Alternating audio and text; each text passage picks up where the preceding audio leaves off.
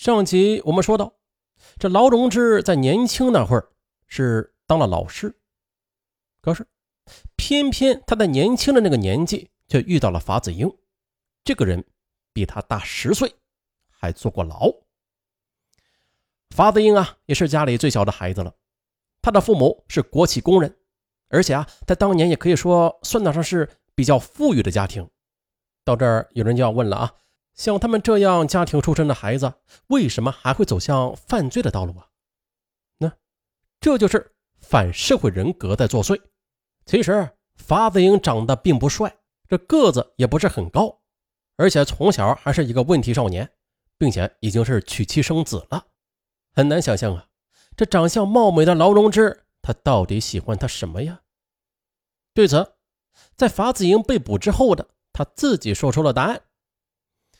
他在接受采访时曾经自信地表示：“啊，我很有魅力，啊，特别的像个男人的样子，跟武夫不一样，还有细腻温柔的一面。”随后还表示：“啊，认识劳荣枝的时候，他已经跟妻子协议离婚了，但是对方表示太丢人，所以并没有办理手续。当时那个年纪的劳荣枝啊，他的心里边还憧憬着什么盖世英雄啊，什么之类的。”恰巧法子英的出现就满足了他的需求。法子英呢，看着那个比自己小十岁的美少女，也没有忍住自己心中的那个想法啊。就这样，两个臭味相投的人就走到一块了。我们经常说啊，这美女爱英雄这句话没毛病，但是法子英他是英雄吗？非也，他就是一个不折不扣的恶魔呀。当时的。这两人的恋爱自然是遭到了劳荣枝家人的反对，当时就连一向疼爱她的哥哥，也都啊全部的站在了对立面，说那个男人不靠谱，希望妹妹能够迷途知返。可是处于热恋期的女人，她哪里会想这么多呀？于是啊，她一心的想要跟法子英在一块于是啊，这法子英身上的钱挥霍一空之后。他对劳荣枝说：“啊，要去深圳弄钱。”而劳荣枝当时想都没想，就放弃了自己的工作和家人，跟着这个恶魔啊，就去了深圳。可是他怎么也没有想到，法子英却将他带到了夜总会做小姐赚钱，自己则继续抢劫。为了躲避警方的抓捕，两人一路的逃窜到了南昌。那是一九九六年的七月。流窜到南昌的二人觉得那点钱已经远远不能满足两人的开支了，就产生了杀人劫财的念头。他让劳荣枝化名到各个 KTV 里边坐台，借工作的名义去寻找那些看上去有钱的老板，然后啊，再将这些有钱的老板哄骗到出租屋里边再去下手。而在二人的供述中，均提到了是两人共同商定，由劳荣枝去娱乐场所坐台啊。物色绑架对象，很快劳荣枝就找到了作案目标熊启义。熊启义呢是南昌的一家空调销售公司的总经理，劳荣枝就负责色诱熊启义，将他诱骗到了临时的出租屋内。躲在屋内的法子英呢，则用刀逼迫他给家里人打电话要赎金。在接到电话的一瞬间呢，熊启义准备报警，被这二人发觉了。法子英则毫不犹豫的一刀便将其给杀死了。杀人之后，两人在他身上搜到了家门的钥匙，并且将他给肢解了。到了晚上时，他们又拿着熊起义的部分尸块找到了熊家，他们就这样把尸块放在一个兜里边，提给了熊起义的妻子，而这里边就有熊起义的头颅。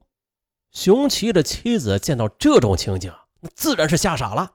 于是呢，他就把所有的积蓄全部都拿出来了。可是呢，他依然没有能够买到自己和女儿的命。当时，劳荣枝是负责翻找财物，法子英则负责控制住熊起义的妻女。而在拿到钱之后的，便毫不犹豫的将熊起义的妻子和女儿给勒死了。这小女孩啊，就是前面咱们说的那个不到三岁的小女孩。他们在熊起义家搜刮了大概是二十多万元的现金和大量的金银首饰，可以说这一下子就得到了巨额的财富。在九六年那会儿，确实是巨额的财富了，但是他们却并没有放过那可怜的母女二人。当时杀了人之后，法子英是临时有事出去了，劳荣枝却留在了熊家。面对着鲜血淋淋的两具尸体和一个头颅，他却毫无恐惧之心，甚至啊，心安理得的在这样的屋子里边睡到了天亮，这才离开。那大家来试想一下吧，就这样的过硬的心理素质，他是可以被人随意的就逼迫的吗？我想啊，即便是一个大男人，他也不敢和尸体碎尸在同一个屋檐下过夜吧。这还不算呢，这两个人杀人如麻，曾经为了逼迫一个夫人殷建华拿出一万块钱来，他们呀就把他关到了狗笼子里，随便的又在市场上骗来了一个木工师傅，然后啊当着那个男人的面将木工给斩首了，活生生的把他的头给割了下来，就来了一场杀鸡儆猴的血腥表演。关在笼子里的人被吓疯了，哆哆嗦嗦的就写下了纸条，让妻子赎人。可是呢，这个人的妻子当时却拿不出一万块钱来，于是呢，就出门筹钱去了。不过最终这钱没有筹出来，他做了一个英明的决定，就是报警。于是呢，就有了那一场著名的枪战。在那场恶战中，警方最终是击伤了法子英，把他给抓获了。那这一个激烈的枪战情节，嗯，就在上文的另外一个情感档案专辑里边的第三十三集。如果有听友不记得了，可以去回顾一下。当时啊牢笼之是在关着人的房子里，等到十二点，但是却没有等回来法子英。于是他感觉不妙啊，就收拾了所有的东西，离开了出租屋。可是呢，被关在笼子里的尹建华却死了。并且他的死至今还是个谜团。一种说法是，法子英离开之前呢，就已经在他脖子上缠上了铁丝，并且一寸寸的拧紧了，杀死了他。还有一种说法说是劳荣枝杀死的，但是对此呢，劳荣枝却坚决的不承认。他说啊，自己在七月二十二日晚上就离开了，并且还给法子英写字留言。说啊，亲爱的，我先走了，我会在家里等你的，我爱你。当时法子英对殷某的死，他是曾经有两个说法啊啊，前面咱们就说了，他先说啊，我是用铁丝将殷某的脖子固定住，还嘱咐劳荣枝啊，若是他没有及时返回来，就拧紧老虎钳啊，杀死尹建华之后啊，你就逃跑。可是呢，当他得知这劳荣枝已经成功逃走之后的，法子英又改口称。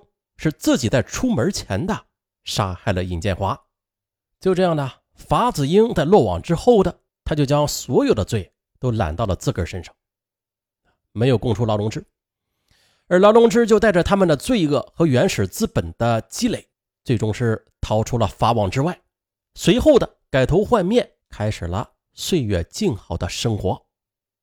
他先是换了一个名字，继续的在酒吧里工作，但是。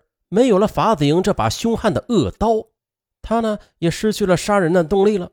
于是就戴上自己那种恶性自恋的面具，在酒吧里促销酒水，兼职坐台，继续的过着那花天酒地的生活。所以说，劳荣枝更有可能是那个操控者，而法子英呢是执行者。咱们换句话说呀，法子英只不过是劳荣枝的一个。打手而已，因此法院的判决也是英明无比的。法院在死刑判决与复核中，这执法者会反复的寻找一种理由，那就是看看这个人活命的理由是什么。毕竟啊，在那种少杀慎杀的人道主义原则下，对于那些还有挽救希望、罪不至死的罪犯，从宽那是常态。但是在这个案子中，没有人能够找出劳荣枝的一丝一毫可以被宽恕的理由。法庭上，他编造了呃法子英殴打他、控制他，甚至逼迫他四次堕胎的悲惨经历。但实际上，这些谎言啊，不过是想要给自己一个续命的理由而已。他说他在逃亡时过得很悲惨，而实际上。他是拿走了大部分的钱财的，隐姓埋名，过着自己想要的生活，画画、弹琴、唱歌、跳舞，比大多数女人过得都要舒服。可是，他有想过那个被他们残害杀死的木匠的妻子是怎么过的吗？那个木匠啊，太无辜了，他起到的作用啊，就是为了镇吓住另外一个被抢劫的对象。可是，这个木匠师傅那是家里的顶梁柱。他在没有被杀之前的那人家的家境靠着手艺吃饭，那也是不错的。但是木匠师傅被害之后，他的妻子却带着几个孩子过着乞讨的日子，人家不悲惨吗？这些种种都说明了劳荣枝这个恶魔根本就不值得人们同情。他在听到宣判的时候，流露出来的只不过是对死亡的恐惧。但是。他死有余辜。好，劳荣枝的案子到此就结束了。上文以后啊，甭管是终审还是啥审，上文呢不会再重提了。